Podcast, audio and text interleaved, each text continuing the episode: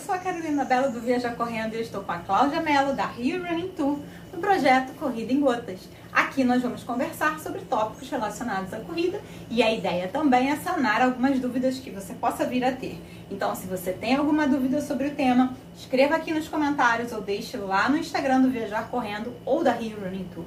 E a pergunta de hoje, na verdade, é um combo, né? O que levar para uma corrida de rua e o que levar em uma corrida de trilha? E quem vai responder? Cláudia Mello, é claro, afinal ela é profissional de educação física e tem essa expertise para falar. Então, vamos lá, Cláudia.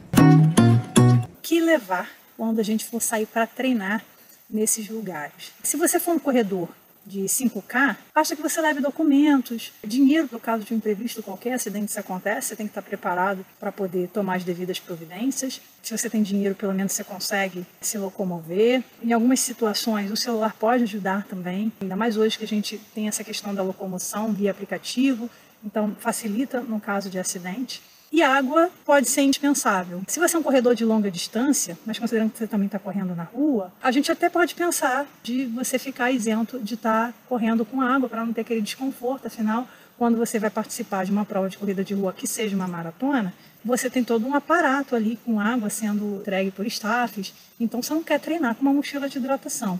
Considerando que o treino na rua é numa cidade e que você já conheça o percurso, você pode simplesmente levar dinheiro e utilizar as distâncias para poder estar tá fazendo os seus, as suas paradas rápidas para comprar uma água e ir bebendo uma garrafinha, joga no lixo ali na frente, segue seu treino e vai hidratando, porque hidratar é fundamental nos treinos de longa distância. Até 5 você até consegue treinar de boa sem beber água, embora eu acho é sempre é vantajoso a gente estar tá fazendo a, a reidratação tomando alguns golinhos de água para poder ajudar você a aguentar o tranco do treino.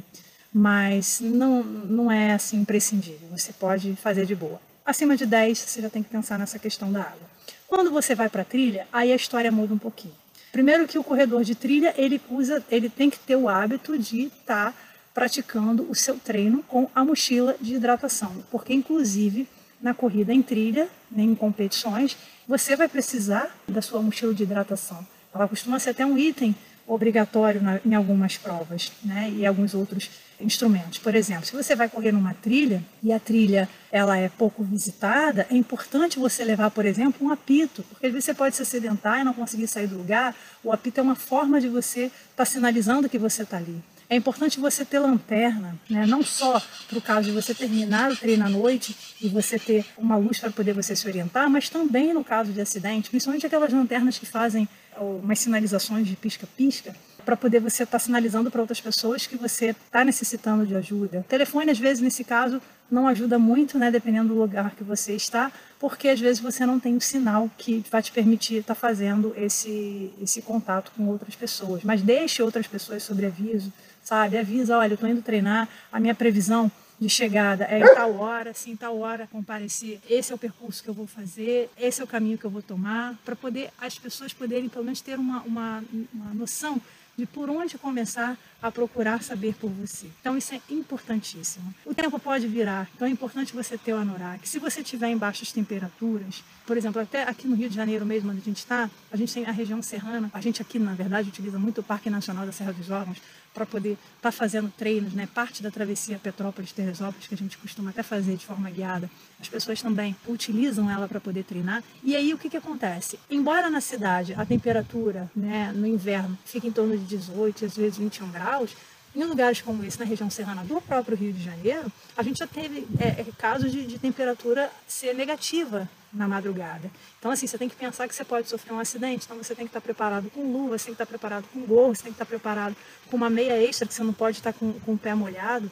A gente sempre tem que pensar no gerenciamento de risco. Quais são as coisas que podem acontecer? E o nome disso não é pessimismo, o nome disso é gerenciamento de risco. Você tem que prever tudo o que pode acontecer e estar preparado para todas as situações para saber como você deve agir. E agir da melhor maneira possível, de forma mais rápida, para poder sair da situação que você está.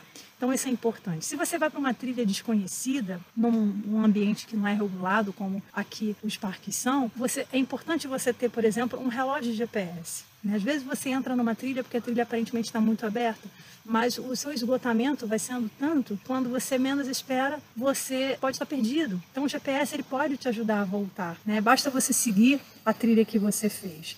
E super importante, não só na corrida de, de trilha, mas também na corrida de, de asfalto, de longa, no treino de, de, longa distância, é você ter energia, alimento para poder te dar suporte energético para garantir o seu treino. Na trilha, acima de qualquer coisa. E aí isso é super importante. E também um lanche extra, porque você não sabe o que pode acontecer. Às vezes você pode sofrer um acidente ou até mesmo ficar perdido, ter que passar a noite na mata. E como é que você vai, vai lidar com o frio?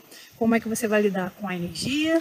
Como é que você vai lidar com a água? A água, principalmente, acho que mais até do que a comida, é a hidratação. É super importante você estar preparado para isso. Então, saber se a trilha que você vai explorar é uma trilha que tem pontos de água para você repor, porque sem água a gente pode chegar a, a sofrer com um desgaste muito maior do que a, a comida, por exemplo, faz no, no, durante os nossos treinos. Então, esses são basicamente os itens que a gente precisa estar em alerta para poder estar participando né, de treinos em, em corrida de rua ou corrida de trilha de forma segura e fazendo com que o treino, no final das contas, seja divertido e seguro.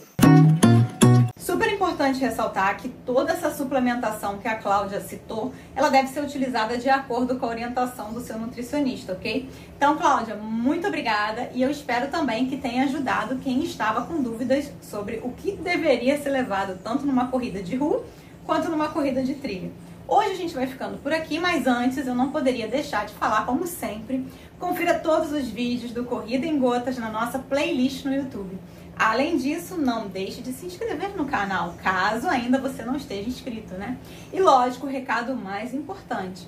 Se você tiver alguma dúvida ou alguma pergunta sobre corrida, escreva aqui nos comentários ou então deixa lá na caixinha de perguntas do Instagram, tanto do Veja Correndo quanto da Rio Running Tour.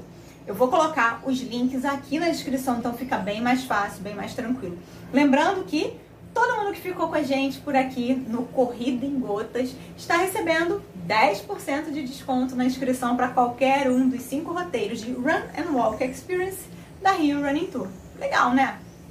Para isso, então, basta você usar o cupom Corrida em Gotas, tudo junto em caixa alta, ou seja, na letra maiúscula, para não ter erro, né? Falar certinho. Eu vou deixar também aqui na descrição com a página dos cinco roteiros para você escolher. E claro, você quer fazer todos também, tá tranquilo.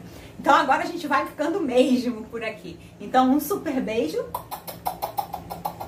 e até a próxima. E quem sabe com a sua pergunta respondida.